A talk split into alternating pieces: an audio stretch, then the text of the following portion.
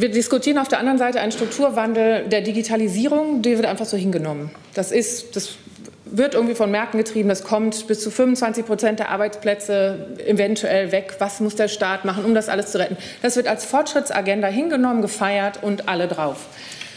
Warum und das ist eine Frage, die lässt sich eben nur durch politökonomische Fragen nach Interessen und nach Machtkonstellationen beantworten. Finden wir nicht diese gleiche Energie in der Modernisierung unserer Klimatechnologien, unserer Art, wie wir Land bewirtschaften und unserer Art, wie wir Mobilität gestalten. Warum kann das eine als Fortschritt gefeiert werden mit all den Kollateralschäden, für die die Politik und die Gesellschaft dann natürlich selbstverständlich gerade stehen soll, und das andere wird abgewehrt bis auf den letzten Moment, obwohl es in der Verhältnismäßigkeit um ganz andere Größenordnungen geht? Liebe Kolleginnen, liebe Kollegen, herzlich willkommen in der Bundespressekonferenz. Heute Morgen beschäftigen uns wir uns mit äh, einer Stellungnahme von Wissenschaftlerinnen und Wissenschaftlern zu den Protesten für mehr Klimaschutz. Ähm, den Hashtag haben Sie auch schon alle wahrgenommen, Scientists for Future. Wir begrüßen also unsere Gäste, Professor Dr. Maja Göpel. Sie ist Generalsekretärin des Wissenschaftlichen Beirats der Bundesregierung Globale Umweltveränderung. Dr. Eckhard von Hirschhausen, Arzt und Wissenschaftsjournalist. Professor Dr. Volker Quaschning, Professor für regenerative Energiesysteme an der Hochschule für Technik und Wirtschaft in Berlin. Professor Dr. Karin Helen Waldschar, stellvertretende Direktorin des Alfred Wegener Instituts Helmholtz Zentrum für Polar- und Meeresforschung und Fridays for Future, vertreten bei uns durch Luisa Neubauer und Jakob Blasel. Herzlich willkommen, Frau Göpel, Sie haben das Wort. Guten Morgen, sehr verehrte Damen und Herren. Ähm, ich würde sagen, wir vier genießen heute Morgen die Ehre und auch das Vertrauen, repräsentativ für sehr viele Wissenschaftler und Wissenschaftlerinnen aus dem deutschsprachigen europäischen Raum zu sprechen. In Österreich und in der Schweiz finden aktuell ähnliche Bekanntmachungen statt. Und wir sprechen zu Ihnen als die Menschen, deren berufliche Aufgabe es also quasi ist, die Welt zu verstehen, ähm, in dem, wie sie beschaffen ist und auch in dem, was sie zusammenhält. Und andere würden uns vielleicht als die Profis bezeichnen, die sich das technologisch Sinnvolle und auch das ökonomisch Machbare anschauen und immer aus der Perspektive der Sicherung menschlichen Wohlergehens. Dabei geht es uns um das Wohlergehen nicht nur heute, sondern eben auch in der Zukunft. Und deshalb schauen wir uns zusätzlich das ökologisch Notwendige an. Und unsere Befunde zeigen, dass sich die Einschätzung des technologisch Sinnvollen und auch des ökonomisch Machbaren rasant verändern, wenn wir das ökologisch Notwendige ernst nehmen. Und da sich diese Befunde nicht erst gestern zusammengefügt haben und da die nicht neu sind, sondern eine sehr breite wissenschaftliche Basis ähm, unter sich tragen, möchten wir mit dieser Stellungnahme, die wir heute veröffentlichen, Position beziehen. Und zwar eine Position, die die Forderungen der protestierenden Schülerinnen und Studentinnen nach schnellem und dezidiertem Handeln in Sachen Klima- und Umweltschutz voll unterstützt und dabei eben auch Expertise und für Lösungen anbietet. Dies ist eine Position, die anerkennt, dass eine tiefe und strukturelle Veränderung unserer Wirtschaft und Gesellschaft eine große politische Aufgabe ist und doch gleichzeitig betont, dass sowohl die technologischen Voraussetzungen als auch die ökonomischen Rationalitäten und der politische Moment gegeben sind, das jetzt und heute zu tun und dass ein längeres Warten die Herausforderung nicht kleiner, sondern größer machen. Diese Position wird aktuell und heute von 12.155 Wissenschaftlerinnen geteilt. Und bis Freitag hoffen wir natürlich noch weitere Unterstützerinnen und Unterstützer gewinnen zu können. Die Liste ist noch nicht geschlossen. Wir möchten sie am Freitag offiziell an äh, die Protestierenden bei Fridays for Future übergeben und stehen jetzt eben für einzelne Rückfragen zum Inhalt zur Verfügung und auch zu den Anteilen äh, der Bekenntnisse der Wissenschaft, die in der Stellungnahme aufgeführt sind. Vielen Dank, Herr von Hirschhoffen. Das ist eine fantastische Zahl. Das sind mehr als Lungenärzte. Ärzte haben die Aufgabe, Leben zu schützen und auf Gesundheitsgefahren hinzuweisen. Die Klimakrise ist die größte Gesundheitsgefahr. Das sagt nicht äh, ich, das sagen wissenschaftliche Autoritäten, wie zum Beispiel das Interacademy Medical Panel, heute vertreten mein ehemaliger Chef der Charité, Detlef Ganten, der äh, mitgearbeitet hat an diesem Papier, wo alle ähm, europäischen wissenschaftlichen Akademien sich zusammengeschlossen haben, zu sagen, das ist eine riesige Herausforderung, auch gerade im Hinblick auf menschliche Gesundheit. Als Ärzte haben wir dafür keine Pille, aber es gibt dringend initiierte Maßnahmen, wenn Mutter Erde Fieber hat. Viele denken, ein Grad, zwei Grad, drei Grad, was macht denn den Unterschied? Als Arzt kann ich Ihnen sagen, es macht einen großen Unterschied, ob Sie 41 Grad Fieber haben oder 43 Grad. Das eine ist mit dem Leben vereinbar, das andere nicht. Die Quellen, auf die wir uns berufen, sind zum Beispiel der Lancet Climate Countdown oder auch eine äh, kleine, aber wachsende Gruppe von Ärzten und Pflegekräften hier in Deutschland, die Allianz Klimawandel und Gesundheit, abgekürzt klug. Von welchen Gefahren spreche ich?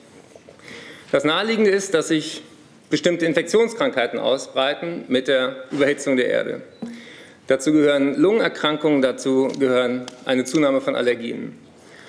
Menschliches Leben ist aber auch bedroht durch Wassermangel, durch Nahrungsmangel, auf gut Deutsch, Menschen werden verhungern und es wird Bürgerkriege geben, genau um diese knappen Ressourcen. Direkte Hitzetote spielen im Moment weltweit schon eine Rolle. In Deutschland haben wir, glaube ich, spätestens seit dem letzten heißen Sommer kapiert, das betrifft nicht nur Eisbären, es geht nicht nur um Bangladesch, es geht auch um uns hier. Das Gesundheitswesen ist überhaupt nicht vorbereitet auf diese Art und Weise, was da an ähm, menschlichem Leid auf uns zukommt. Ich möchte aber nicht nur die Gefahren skizzieren, sondern mir ist ganz wichtig, dass diese Diskussion, die in Deutschland sehr oft geführt wird mit Verzichten, mit äh, sozusagen, man nimmt uns etwas weg, dass die endlich den Dreh kriegt, der notwendig ist, um viele Menschen zu erreichen, nämlich um ihnen klarzumachen, es geht um einen Zuwachs an Lebensqualität. Und wir haben auch keinen Plan B, weil es keine Erde B gibt. Ich atme immer noch lieber die Abgase von zehn Radfahrern ein als von einem Auto. Radfahren wäre sowieso die gesündere Alternative, auch für den Menschen. Wenn wir uns an die Idee von Planetary Health Diet halten, also eine Ernährungsweise, die für den, äh, für den Menschen und für den Planeten nachhaltig gesund ist, haben wir darüber unglaublich viele Gesundheitsvorteile auch für jeden Einzelnen. Wir können Millionen Menschen einen Herzinfarkt und einen Schlaganfall ersparen, wenn wir weniger Fleisch essen, wenn wir weniger Fett essen, wenn wir weniger Übergewicht produzieren und weniger Zucker. Das heißt also, wenn Sie diese Botschaft in diesem Land transportiert bekommen, dass es um positive Lebensqualität geht, dann äh, freue ich mich, dass gerade hier ein Fenster der Gelegenheiten, ein Window of Opportunity entsteht, wo diese Idee weite Kreise der Bevölkerung offenbar interessiert. Und äh, ich finde, Wissenschaft ist immer noch der beste Weg, sich seines gesunden Menschenverstandes zu bedienen. Und ich bin sehr froh, Teil dieser Profis zu sein. Und ich werde am Freitag auch bei der Demonstration mit dabei sein, auch mit meinem Bruder und meiner Nichte. Denn dieses Thema geht uns alle an und auch alle Generationen. Herzlichen Dank. Vielen Dank. Herr Quaschnik. Was? Ach so, Sie fangen an. Bitte schön. Ich, Karen Wiltshire, ähm, als Mutter von zwei Kindern, stehe als Wissenschaftlerin häufig vor Journalisten und werde gefragt, Ihre nüchterne Art, Frau Wiltshire, mit der Wissenschaft umzugehen, ist vielleicht nicht unbedingt emotional genug. Jetzt bin ich in der glücklichen Lage, als Privatmensch hier sitzen zu dürfen mit meinen Kollegen und Experten und Ihnen mein, meine Meinung äh, eigentlich und mein Wissen hier zu unterbreiten. Herr Hirschhausen hat gerade die menschliche Problematik wunderbar in meinen Augen erläutert. Aber das bringt mich zu dem Punkt, dass vielleicht nicht alle wissen, dass in den nächsten 50 bis 100 Jahren über 70 Prozent der Menschheit an einer Küste leben wird. Die Megacities sind schon bereits Küstenstädte. Aber was bedeutet das eigentlich für uns alle? Das bedeutet, dass der Nutzungsdruck immens steigt. Unsere Küsten sind jetzt schon ein unabdingbarer Lebensraum. Wir wissen, dass in Zukunft die Menschen von Inlandgebieten zu den Küsten weichen werden, da es Inland im Sommer einfach zu warm sein wird. Wir brauchen unsere Küsten weltweit für die Ernährung. Wir brauchen sie für unsere Schifffahrt und wir brauchen sie zum Beispiel für die Tourismusindustrie. Der Druck auf den Küsten ist echt immens. Aber wie sollen wir denn an Küsten noch leben, wenn der Meeresspiegel weiterhin um 1 bis 3,7 Millimeter, zum Beispiel in der Nordsee, pro Jahr steigt? Der Meeresspiegel ist seit 1990 im weltweiten Durchschnitt, weltweiten Durchschnitt um knapp 20 Zentimeter gestiegen. Ohne Deiche, und das wissen auch die meisten nicht, müssten wir jetzt schon weichen. Vier Prozent der Deutschen und unsere Nachbarländer, 40 Prozent zum Beispiel der Niederländer, wären jetzt schon mit dem Meeresspiegelanstieg, wie er jetzt ist, direkt betroffen, ohne Deiche. Zum Beispiel auf Sylt, wo ich herkomme, rechnen wir tatsächlich auch in Sachen Küstenschutz mit einem zehnprozentigen Anstieg der Sturmfluten in den nächsten Jahren. Wir müssen als Menschen uns auf ein neues Ernährungsspektrum einlassen. Der Dorsch ist schon lange nicht mehr in der Nordsee beheimatet. Er ist schon lange nach Norden gewichen. Wir haben neue Organismen, die unsere Ernährung untermauern. Wir werden viel, viel mehr Aquakultur auf dieser Erde betreiben müssen, um die Ernährungs- und Proteinlage also der Menschheit zu, abzudecken. Meeresprodukte sind immer noch einer der wichtigsten Lieferanten der Ernährung und Protein für die Menschheit. Grundsätzlich werden wir uns anpassen müssen an die Hitze und wir werden uns an die Meeresspiegel gewöhnen müssen und schützen müssen. Dieses bedeutet Geld. Oder wir müssen weichen. So einfach ist es. Und wir werden uns wirklich in Zukunft anders ernähren müssen. Die Geschwindigkeit ist unglaublich hoch und wir Menschen sind langsam. Wir sind sehr langsam, als wir Klimaprobleme hatten in der Geschichte der Menschheit, weggelaufen, aus Afrika rausgelaufen. Wir sind aber nicht hilflos. Die Sicherung ist schon zwar rausgeflogen und alle Lämpchen sind auf Rot, aber mein Kollege nebenan, der wird uns erzählen, wie das geht. Also, und wir sind wirklich nicht hilflos. Ja. Vielen Dank, Herr Kosch. Ja, zum Glück haben wir das Pariser Klimaschutzabkommen, wo erstmals international festgelegt wurde, dass wir die globale Erwärmung möglichst auf 1,5 Grad Celsius einhalten sollen. Das müssen wir auch, wenn wir hören, was sonst als dramatischen Konsequenzen dann folgen. Die Netto-Treibhausgasemissionen müssen dazu weltweit spätestens zwischen 2040 und 2050 auf Null reduziert werden. Und wegen der globalen Klimagerechtigkeit sollten wir das in Europa und in Deutschland möglichst schneller erreichen. Das heißt, wir sollten für Deutschland eine Nullemission für das Jahr spätestens 2040 möglichst noch früher anstreben. Die Klimaschutzziele der Bundesregierung mit einem Emissionsrückgang von 80 bis 95 Prozent bis zum Jahr 2050 sind dafür nicht ausreichend. Das heißt, hier muss dringend nachgebessert werden. Und äh, wir müssen oder wir brauchen einen Rückgang der Treibhausgasemissionen über die nächsten 20 Jahre roundabout 5 Prozent pro Jahr. Wenn wir schauen, was die letzten 20 Jahre erreicht wurde, haben wir nur einen Rückgang von weniger als einem Prozent. Das bedeutet, wir müssen dieses Tempo, die Klimaschutzbemühungen in Deutschland etwa um den Faktor 5 steigern und das rasch. Das heißt, wir müssen schnell und ambitioniert handeln. Der Kohleausstieg sind dabei die einfachen Methoden, wo man entsprechend rangehen kann. Deswegen empfehlen wir, dass bis zum Jahr 2030 der, äh, die Nutzung der Kohle fast vollständig beendet sein sollte. Die Kohle verursacht allerdings nur 30 Prozent der Treibhausgasemissionen. Das heißt, es geht dann darum, auch nicht die Kohle durch Gas zu ersetzen, sondern gleichzeitig aus der Nutzung von Erdöl und Erdgas weiterhin auszusteigen. Das heißt, die Frage, die man sich dann auch stellen kann, macht es Sinn, jetzt eine Importinfrastruktur für Erdgas aufzubauen, mit der wir bis 2070 noch Erdgas importieren wollen? Aus meiner Sicht ganz klar nein. Das heißt, ähm, wir müssen die fossilen Energien direkt durch erneuerbare Energien ersetzen und die Wissenschaft sagt eigentlich, das ist kein Problem. Wir haben heute die technischen Lösungen. Wir können eine versorgungssichere Energieversorgung zu 100 Prozent auf Basis klimaneutraler erneuerbarer Energien aufbauen, in Kombination mit Speichern. Solarenergie und Windenergie sind mittlerweile konkurrenzfähig zu fossilen Energieträgern. Das heißt, wir können das auch uns leisten. Das heißt, auch die Finanzierung sollte kein großes Problem darstellen. Natürlich müssen wir darauf achten, dass die Kosten sozial ausgewogen verteilt werden. Die Politik muss aber dafür schnell die nötigen Rahmenbedingungen schaffen. Wie gesagt, das Tempo Faktor 5 ist zu gering.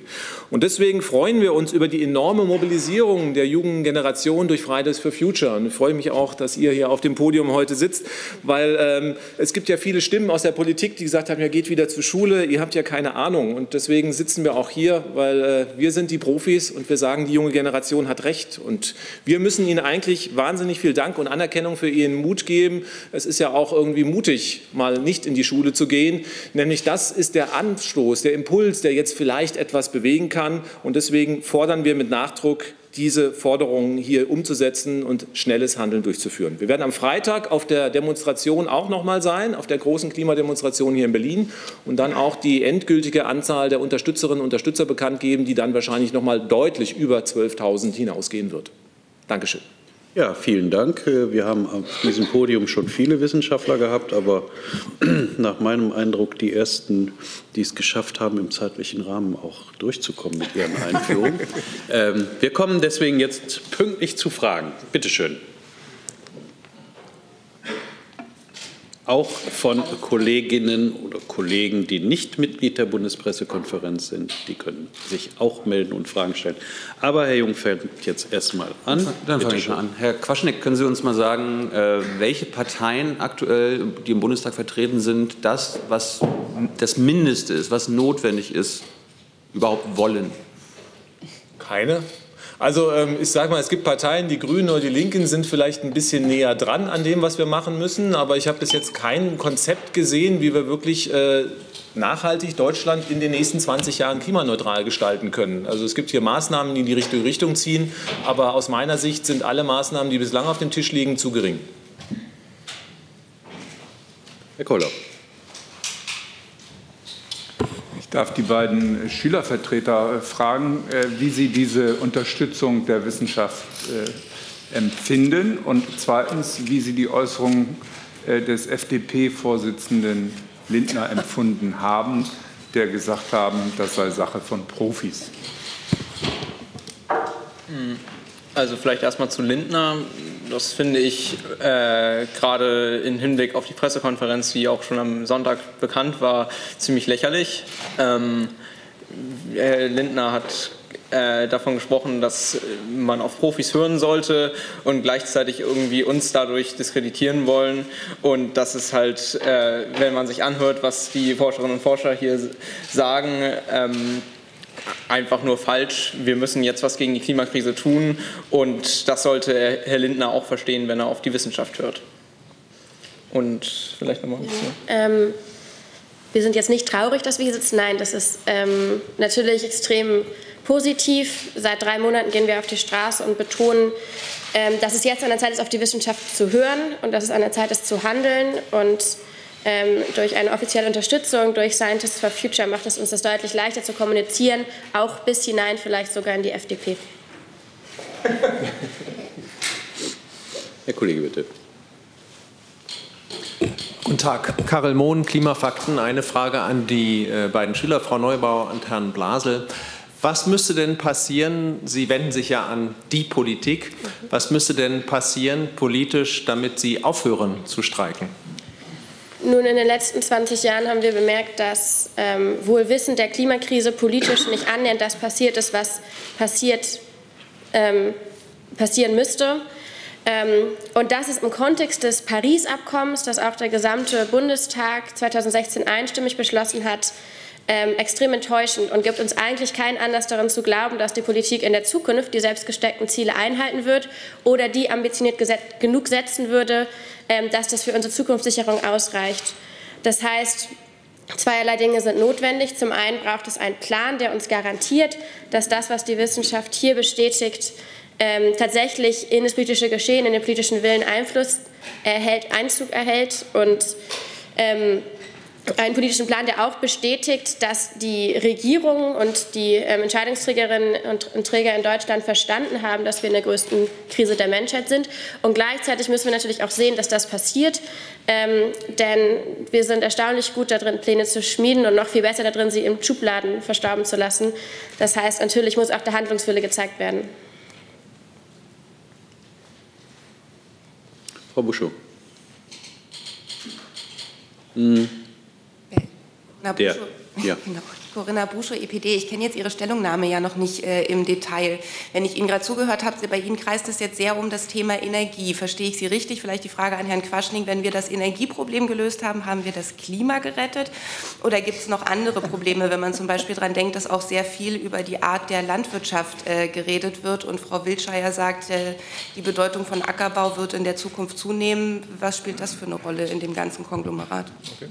Also vollkommen richtig. Beim Klimawandel haben verschiedene Treibhausgase eine Rolle. Also das Wichtigste ist das Kohlendioxid. Weltweit macht die Verbrennung fossiler Energieträger etwa zwei Drittel des Treibhauseffektes aus, in Deutschland weit über 80 Prozent. Das heißt, für Deutschland ist es erstmal am wichtigsten, auch wirklich sich auf das Segment Energiewende zu stürzen. Wir haben natürlich noch andere Treibhausgase, wie zum Beispiel Methan. Ursache dafür ist zum Beispiel die Landwirtschaft. International spielt auch noch die Abholzung der Regenwälder eine große Rolle. Und ähm, da müssen wir natürlich auch ran, also Erhalt der Regenwälder. Wir müssen auch schauen, dass wir äh, im Ernährungsbereich äh, viel umstellen. Das bedeutet also deutliche Reduzierung auch tierischer Nahrungsmittel. Und ähm, das sind weitere Fakten. Für Deutschland wäre aber natürlich erstmal, deswegen haben wir uns auch den Energiebereich fokussiert, mit deutlich über 80 Prozent die Energienutzung für den Treibhauseffekt verantwortlich. Aber die, der, der, äh, Ernährungsbereich hat äh, einen ähnlich großen Hebel wie der Mobilitätsbereich. Also die, diese Idee, dass, dass wir Menschen gesünder machen, wenn sie sich anders ernähren und gleichzeitig massiv CO2-Emissionen verhindern können, maßgeblich durch weniger Fleisch und weniger tierische Produkte. Das ist ähm, auch ganz wichtig in der, äh, in der Diskussion, weil das der Hebel ist, den jeder selber hat. Auf der anderen Seite ist es auch ein Fehler gewesen, meiner Ansicht nach, den Menschen immer individuelle Handlungsmaßnahmen nur an, äh, anzuempfehlen weil keiner von uns kann dafür sorgen, dass Kerosin besteuert wird. Das ist eine politische Frage. Und wenn man immer noch billiger in Deutschland fliegt, als mit der Bahn zu fahren, dann ist es einfach total hirnrissig. Da muss man noch nicht mal Wissenschaftler sein. Das versteht man auch so. Und das sind eben Dinge, die ineinander greifen müssen. Und deswegen sitzen wir eben auch hier stellvertretend für diese über 12.000 Menschen, wo ganz, ganz viele praktische Lösungsvorschläge auch äh, schon erarbeitet worden sind, auf die aber bislang nicht gehört wurde. Ich würde das gerne noch einmal ergänzen, weil ich glaube, ähm, einerseits ist es ganz großartig, überhaupt diese Aufmerksamkeit jetzt auf den Klimawandel wieder zu sehen. Und gleichzeitig sind wir damit ja noch nicht am Ende vom Lied. Also der Wissenschaftliche Beirat Globale Umweltveränderung und viele andere Wissenschaftler, die unterzeichnet haben, sprechen ja von planetaren Leitplanken im breiteren Sinne. Da gehört dann so etwas wie die Landnutzung dazu. Das heißt, wir haben eine bestimmte Anzahl von Flächen, die wir eben nicht versiegeln können und nicht intensiv ausbeuten können, um Ernährung oder Städte zu bauen und sicherzustellen. Und dazu gehört mögliche Größenordnung von Waldflächen, die wir brauchen, damit Wasserzyklen äh, funktionieren und der Süßwasservorrat sich wieder regenerieren kann, etc. pp. Also es geht wirklich darum, neu zu verstehen und eigentlich das, was wir schon seit 1987 ja wahrgenommen haben, durch die Aufnahme aus dem Weltall. Es gibt einen beglänzten Planeten, auf dem die Menschheit ihre Existenz sichern und in die Zukunft tragen kann und diesen gut zu verstehen. Deshalb haben wir viele Wissenschaftler, die auch IPBES-Autoren etc. sind, die sich mit der Biodiversität beschäftigen oder eben andere, die genau die Landnutzung sich im Detail anschauen. Wir müssen die Art zur Wirtschaft innerhalb dieser planetaren Grenzen einbetten und da sinnvoll zirkulär ausrichten. Und das allein ist ja auch noch mal eine ganz andere Art, über Ökonomie nachzudenken. Nicht das Lineare aus der Erde nehmen, benutzen, wegschmeißen, wo auch immer weg dann ist. Darüber sagen uns viele der ökonomischen Modelle ja nichts. Es bleibt auf unserem Planeten als Müll im Zweifel liegen. Und genau deshalb ist auch die Vision einer wirklich konsequenten zirkulären Kreislaufwirtschaft ganz, ganz wichtig, egal in welchem Bereich und egal mit welchen Materialien oder Emissionen es wir dann zu tun haben. Und noch eine Metapher, die mir geholfen hat, diesen Wachstumswahnsinn zu durchschauen, ist auch wieder eine medizinische. Wenn irgendwas in Ihrem Körper kontinuierlich wächst, dann ist das keine positive Entwicklung, das ist Krebs. Und dieser Gedanke, dass wir immer mehr Dinge kaufen, die wir nicht brauchen, von Geld, was wir uns leihen, um Leute zu beeindrucken, die wir nicht mögen, ist einfach krank. Für uns selber als auch für den Planeten. Äh, eine Zusatzfrage, wenn ich darf. Die mehr als 12.000 Wissenschaftler, die beschränken sich jetzt auf Deutschland oder sind da auch schon die Wissenschaftler aus Österreich und der Schweiz mitgezählt und sind die aus allen naturwissenschaftlichen Disziplinen oder wie kann man die fassen? Mhm. Mhm. Es sind die gesammelten äh, Wissenschaftler aus Deutschland, ähm, der Schweiz und Österreich an diesem Zeitpunkt. Ähm, es gibt parallele Initiativen. In Belgien gab es eine, in den Niederlanden, in Frankreich eine in Vorbereitung etc. Also es ist äh, ein Trend zu sehen, dass die Wissenschaft den Eindruck hat, es ist wirklich der Zeitpunkt, sich auch proaktiv einzumischen. Und es sind Naturwissenschaftler, es sind Klimaforscher, es sind Transformationsforscherinnen und Forscher. Wir haben überhaupt keine Beschränkung gemacht. Wir haben Ökonomen mit dabei. Wir haben aus jeder Disziplin. Es ist breit eingeladen worden und es ist auch sehr breit unterstützt worden, was uns auch positiv überrascht hat. Wir haben zwei Nobelpreisträger unter den Unterzeichnenden. Und äh, die, die Liste wird ja dann auch äh, ab 10.30 Uhr zur Verfügung stehen. Da sind wirklich sehr, sehr viele sehr namhafte Menschen drunter. Und äh, ich darf Sie auch grüßen von meinen vermittelnden Kollegen von Ranga Yogeshwar und Sven Klöger, die ebenfalls äh, die Dringlichkeit dieses äh, Themas in der Öffentlichkeit äh, auch erkannt haben. So, die nächste Frage von Ihnen, Herr Kollege. Manfred Ronsheimer, freier Journalist. Ähm, ich habe die Frage an die Wissenschaftler. Äh, Sie unterstützen jetzt die Schüler, äh, weil die halt so eine Massenbewegung auf die Beine gestellt haben. Ähm, wie geht es weiter bei Ihnen? Ist unter Umständen zu erwarten, dass es auch eine Bewegung im, Wissenschaftsbereich äh, geben wird, dass Sie anfangen werden, jeden Freitag die Labors zu schließen und auf die Straße zu gehen und so weiter? Frage eins. Also ist ein Movement Statement auf Ihrer Seite erkennbar oder ist es äh, erledigt damit, dass Sie halt diese Resolution unterzeichnen und verbreiten? Äh, Frage zwei, äh, wie weit gehen Sie in sich selber und reflektieren, warum Sie so krassend erfolglos sind bei Ihren Warnungen? Sie haben alles erforscht. Sie sagen uns alle, was, was uns droht. Aber Sie haben kein Handling gefunden, das tatsächlich umzusetzen. Und Frage drei, wenn ich das noch machen darf, wie schätzen Sie ein, was die die Schüler erreichen. Äh, Sie haben jetzt eine große Aufmerksamkeit, auch bei uns bei den Medien und in der Politik. Aber werden Sie das Ding tatsächlich drehen können? Und wir haben Ende des Jahres hier wegweisende Beschlüsse in Deutschland und Europa, ähm, die uns ähm, auf, äh, auf die Strecke gebracht haben. Ich, ähm, vielen Dank für Ihre äh, ja, steile Vorlage, muss ich jetzt sagen. Wir bewegen ja alle gemeinsam was. Sie auch im Übrigen, nicht nur wir. Und wir Wissenschaftler sind tatsächlich in der Lage, sehr gut zu kommunizieren, haben auch die Schnittstellen wunderbar inzwischen schon gelernt, wie man das auch macht, wie man ja auch sieht. Jetzt ist tatsächlich die nächste Schnittstelle gefragt. Und da gucke ich auch gerne mal in die Presse und sage, positiv, mutig, vor allen Dingen auch, wir sind nicht hilflos. Wir Wissenschaftler sind ja nur für die Fakten da. Ich als Mutter im Moment eher für die Zukunft da. Aber am Ende ist es doch so, dass die verschiedenen Kommunikationsschnittstellen, Wissenschaftler zu Politik, Politik zu Politik, äh, Presse zu Politik, Wissenschaftler zu Presse, da sind wir doch alle gemeinsam gefragt. Und wenn wir alle gemeinsam tatsächlich die Botschaft mit verschiedenen Sprachen, und wir haben ja unterschiedliche Sprachen, also in die Menschheit bringen, beziehungsweise zu den Politikern, was können wir denn sonst als handeln insgesamt? Das ist dann, ja, gegeben. Und noch ein Satz dazu. Es ist in meinen Augen nicht so, dass wir jetzt hier sitzen und allen die Lösung einfach hinlegen. Wir, wir wissen zwar, was man machen muss, aber jeder einzelne Mensch ist doch gefragt. Und ob das jetzt einmal mehr die Lichtschalter aus ist oder seine Ernährung umstellen oder tatsächlich vielleicht Hirse in Niedersachsen anbauen. Das muss jeder Mensch selber entscheiden, aber tatsächlich können wir das. Und das ist ja der Punkt. Vielleicht auch von mir noch ergänzen, genau. Also die Wissenschaft, ja, wir, uns wird ja gerne immer vorgeworfen, dass wir im Elfenbeinturm sitzen und ja. vor uns hinforschen. Stimmt ja auch so ein bisschen, nicht? Also wir haben ja das alles publiziert. Also es gibt Zehntausende von Publikationen, was alles durch den Klimawandel misst. Äh, und das kann man wunderschön in reviewed Fachzeitschriften kann man das nachschauen. Aber ähm, es ist irgendwie ja so leicht an die Öffentlichkeit durchgedrungen, aber noch nicht so wirklich. Ähm, was mich jetzt enorm positiv überrascht hat. Ich war ja auch ziemlich am Anfang mit dabei. Gregor Hagedorn hat das angestoßen hier und ähm, wie enorm die Wissenschaft uns wirklich, also hier die Bude eingerannt ist und also wirklich gesagt hat, wir brauchen so etwas. Und deswegen glaube ich eigentlich, dass es, also ähm, wir haben noch keine Pläne für die Zukunft. Wir haben das alles in unserer Freizeit nebenbei gemacht, also ähm, mit wenig Schlaf und sonst irgendwie muss man auch erstmal so sehen. Es gibt keine Organisation dahinter, nicht getragen oder sonst irgendwo. Das heißt also wirklich nebenberufliches Engagement der Wissenschaftlerinnen und Wissenschaftler. Ähm, aber die breite Resonanz, die wirklich überwältigend war, zeigt eigentlich, dass es das also wahrscheinlich nicht aufhören wird. Das heißt, wir werden uns weiter einmischen, ganz klar. Wenn wir jetzt am Freitag irgendein Labor zumachen, wird das, glaube ich, irgendwie in der Welt wenig bewegen. Aber wenn wir, sage ich mal, uns der Presse gegenüber und auch den unterstützend, auch äh, gerade wenn jetzt solche Sachen wie vom Herrn Lindner kommen, sagen, okay, also wir beziehen dazu Stellung, dann glaube ich schon, dass wir einiges äh, auf alle Fälle dabei bewegen können. Und ähm, ja, die Lösungen können wir nur vorschlagen. Das Problem ist natürlich auch, der Kampf gegen den Klimawandel ist auch zum Teil halt unbequem. Und ähm, das müssen wir im gesellschaftlichen Diskurs führen.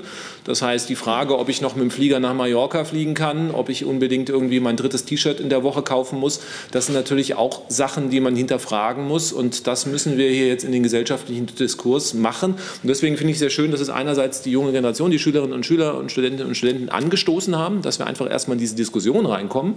Und nun brauchen wir wirklich alle zusammen. Wir brauchen die Politik, die kann alleine auch nicht. Also das muss man ganz klar sagen. Wenn da über Tempolimit geredet wird, dann ist gleich die Hälfte der deutschen Bevölkerung dagegen, obwohl es irgendwo sinnvoll wäre. Das heißt also, wir müssen diesen Diskurs einsteigen. Wir müssen auch akzeptieren, dass wir unbequeme Veränderungen haben. Und dazu braucht es weiterhin den Druck aus allen Seiten. Und ich hoffe, dass wir von der Wissenschaft zumindest mal einen kleinen Teil dazu beitragen können. Herr Koch. Frau Neubauer, Sie rufen ja im Augenblick die Studenten, Studentinnen und Schülerinnen auf, äh, freitags zu streiken, zum Unterricht zu gehen. Planen Sie für die nächste Zeit eine Verschärfung dieser Aktion? Wie wird es weitergehen? Haben Sie da was im Köcher? Also es gibt ja noch ein paar mehr Tage in der Woche. ähm, wir streiken seit drei Monaten ziemlich genau und haben in diesen drei Monaten ähm, zwar beeindruckend viel Resonanz ähm, erlebt von vielen Seiten, positiv sowie negativ. Ähm, für den Planeten hat sich aber de facto nichts getan. Und manche mögen das als Erfolg verbuchen, dass wir junge Menschen auf die Straße bringen und politisieren. Das ist schön auf, auf einer diskursiv-politischen Ebene, aber wie gesagt, klimapolitisch ähm, irrelevant.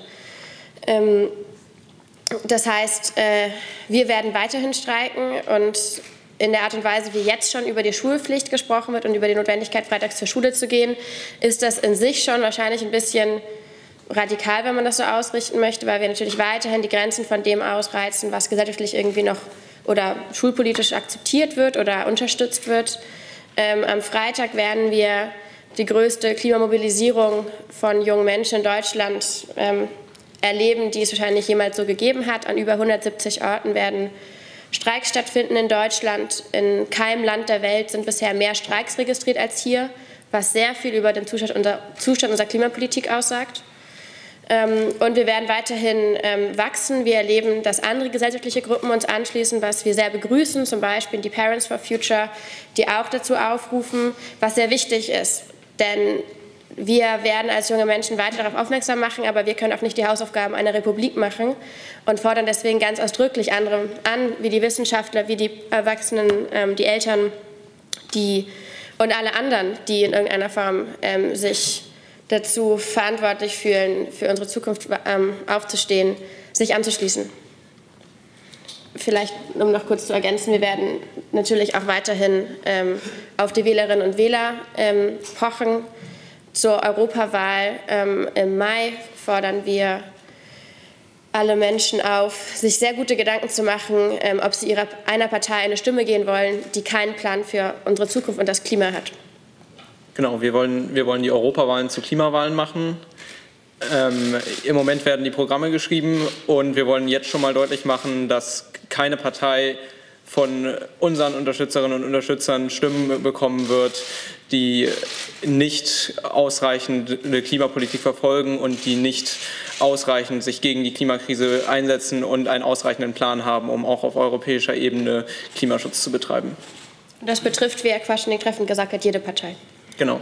Ich wollte noch was Moment. sagen zu dem Argument. Äh, Luisa ist ja äh, Studentin. Äh, Jakob, du bist noch Schüler, oder?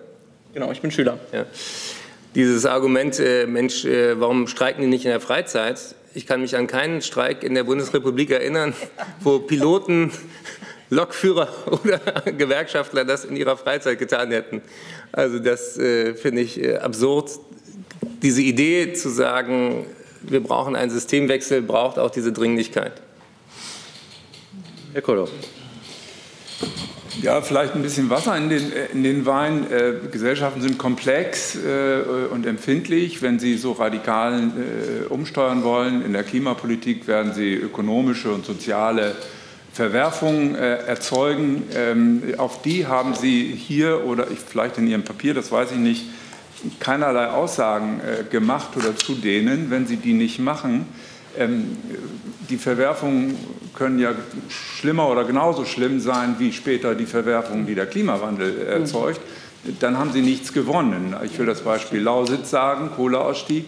Da ist ja so lange gerungen worden, um den Menschen dort in der Lausitz eine Perspektive zu geben. Man hat nichts davon, wenn die Menschen alle umziehen müssen. Also Sie haben dazu nichts gesagt. Und wenn Sie dazu nichts sagen, werden Sie die Menschen auch nicht überzeugen können äh, für einen schnelleren Klimawandel. Deswegen frage ich Sie, was Sie zu diesem Thema ökonomische und soziale Folgen eines radikalen Klimaschutzes sagen.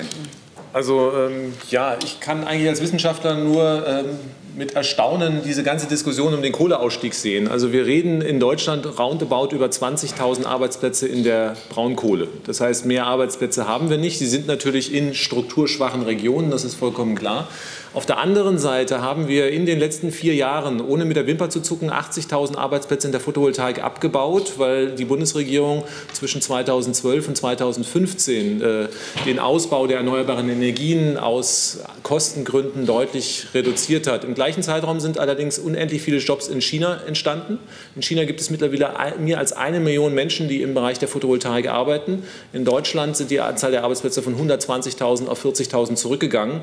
Und ähm, es ist nicht nur klimapolitisch fatal, auf alte Technologien zu setzen, sondern auch wirtschaftspolitisch. Das heißt, wir sehen momentan wirklich einen wirklich einen Boom in den äh, neuen Technologien in China, sei es die Photovoltaik, die Windenergie, die Elektromobilität, wo sich hier wahnsinnig viel äh, ähm, passiert. Wir setzen auf alte Technologien, auf Diesel und auf Braunkohle.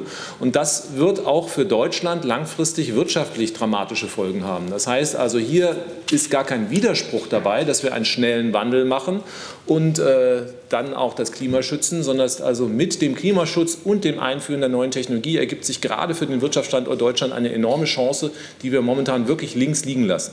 Natürlich gibt es Verwerfungen, vollkommen klar. Also in der Lausitz selber ist die Frage, ob man dort dann auch die neuen Arbeitsplätze ansiedeln wird. Aber genau das ist dann wiederum die Aufgabe der Politik, das zu äh, begleiten und zu verteilen. Von der Kostensituation gibt es ganz viele Studien, die sagen, also eine erneuerbare Energieversorgung zu 100 Prozent ist von dem Kostenrahmen nicht teurer als die konventionelle Energieversorgung. Das heißt, es ist leistbar und die Verteilungs-, die Veränderungen, die muss die Politik begleiten.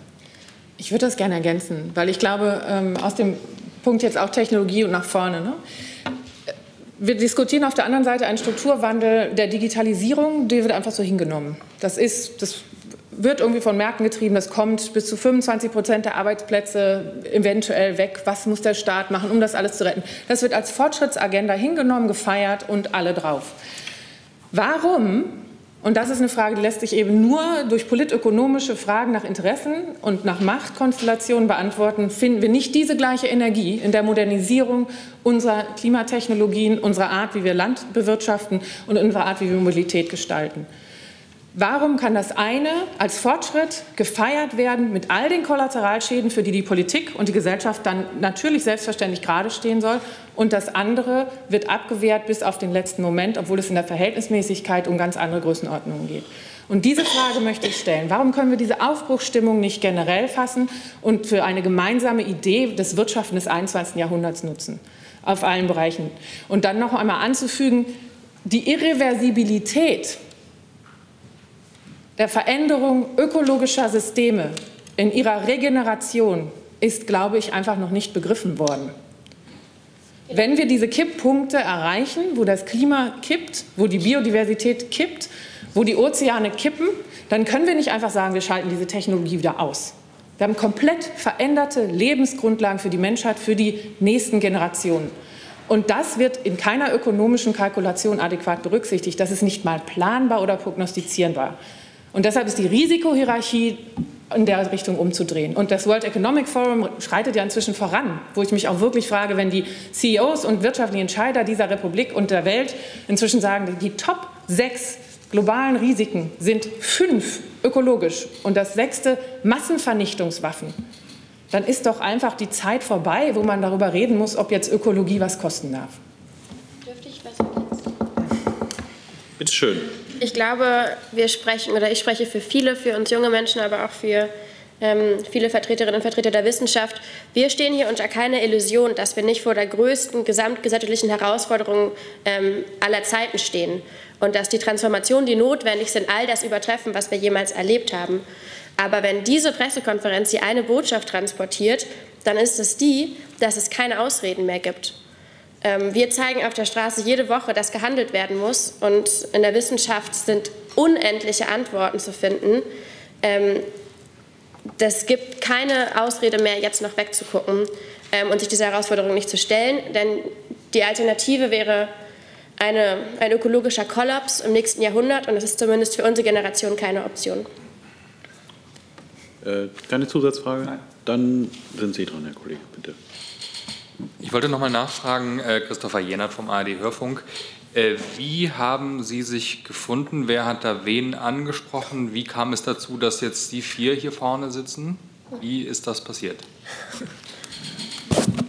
Ein hochemergenter Prozess und der verantwortliche Initiator sitzt hier, äh, Dr. Gregor Hagedorn.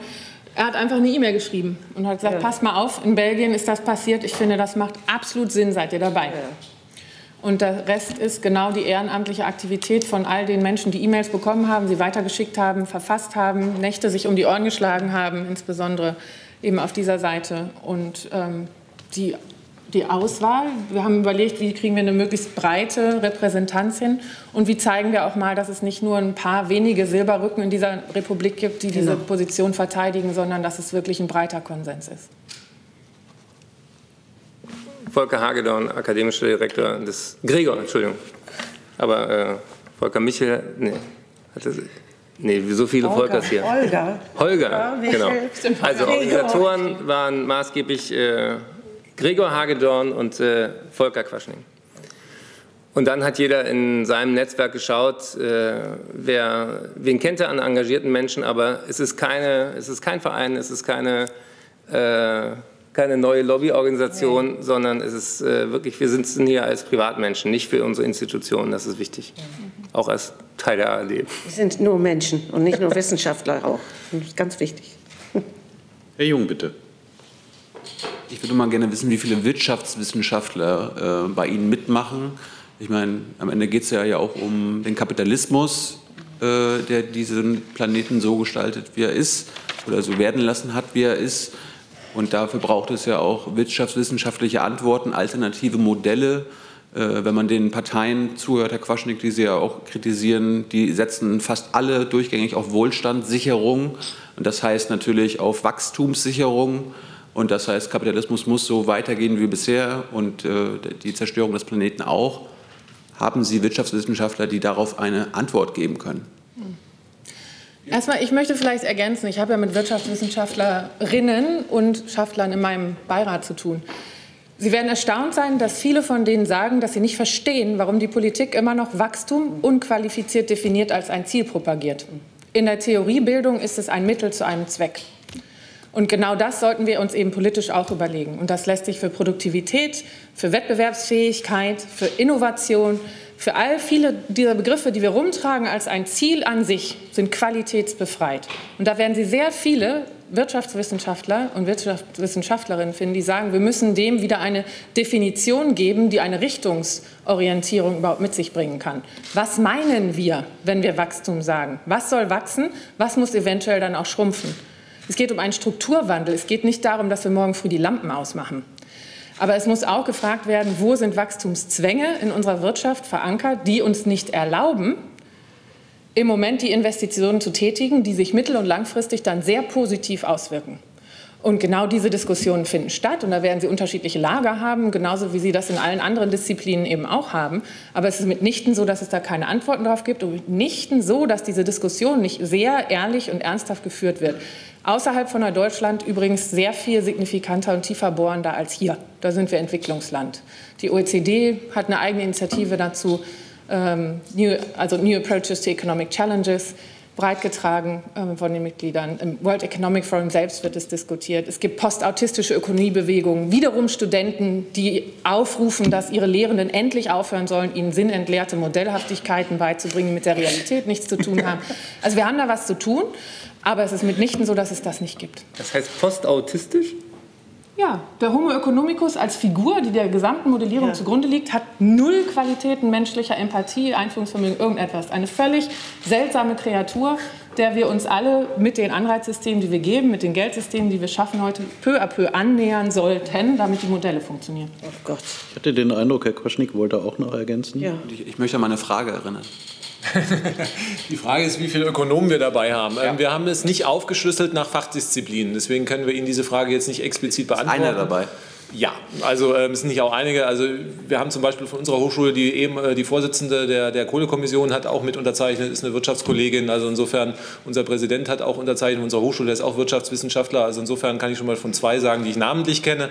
Ähm, wir sind insgesamt 12.000. Also ich gehe mal davon aus, dass es auch einige hundert Wirtschaftswissenschaftler sein werden. Hm? Mein Bruder ist Wirtschaftsingenieur. Gilt das auch? Er ist hier an der TU und das ist ein gutes Beispiel. Er hat jahrelang Gutachten geschrieben darüber, warum wir keine Braunkohle brauchen, warum wir keinen Atomstrom in Deutschland brauchen. Und äh, jetzt geht er auch demonstrieren, weil er sagt, äh, nur Gutachten schreiben reicht eben nicht. Und das merke ich eben auch, dass der, der Frust der Menschen, die sich da in der Tiefe schon beschäftigt haben, wächst. Und das ist gut so, weil wir wirklich nur noch ganz, ganz wenige Jahre haben. Wir sind die erste Generation, die mitbekommt, was Klimaveränderung bedeutet. Und wir sind vielleicht die Letzte, die daran was erinnern kann. Weitere Fragen haben wir jetzt nicht mehr. Dann sind wir am Ende dieser Pressekonferenz am äh, Tuesday for Future angekommen. Und ich danke unseren Gästen. I know a lot of people want to send blankets or water. Just send your cash. Money, money, I want more money. I want I don't even know why.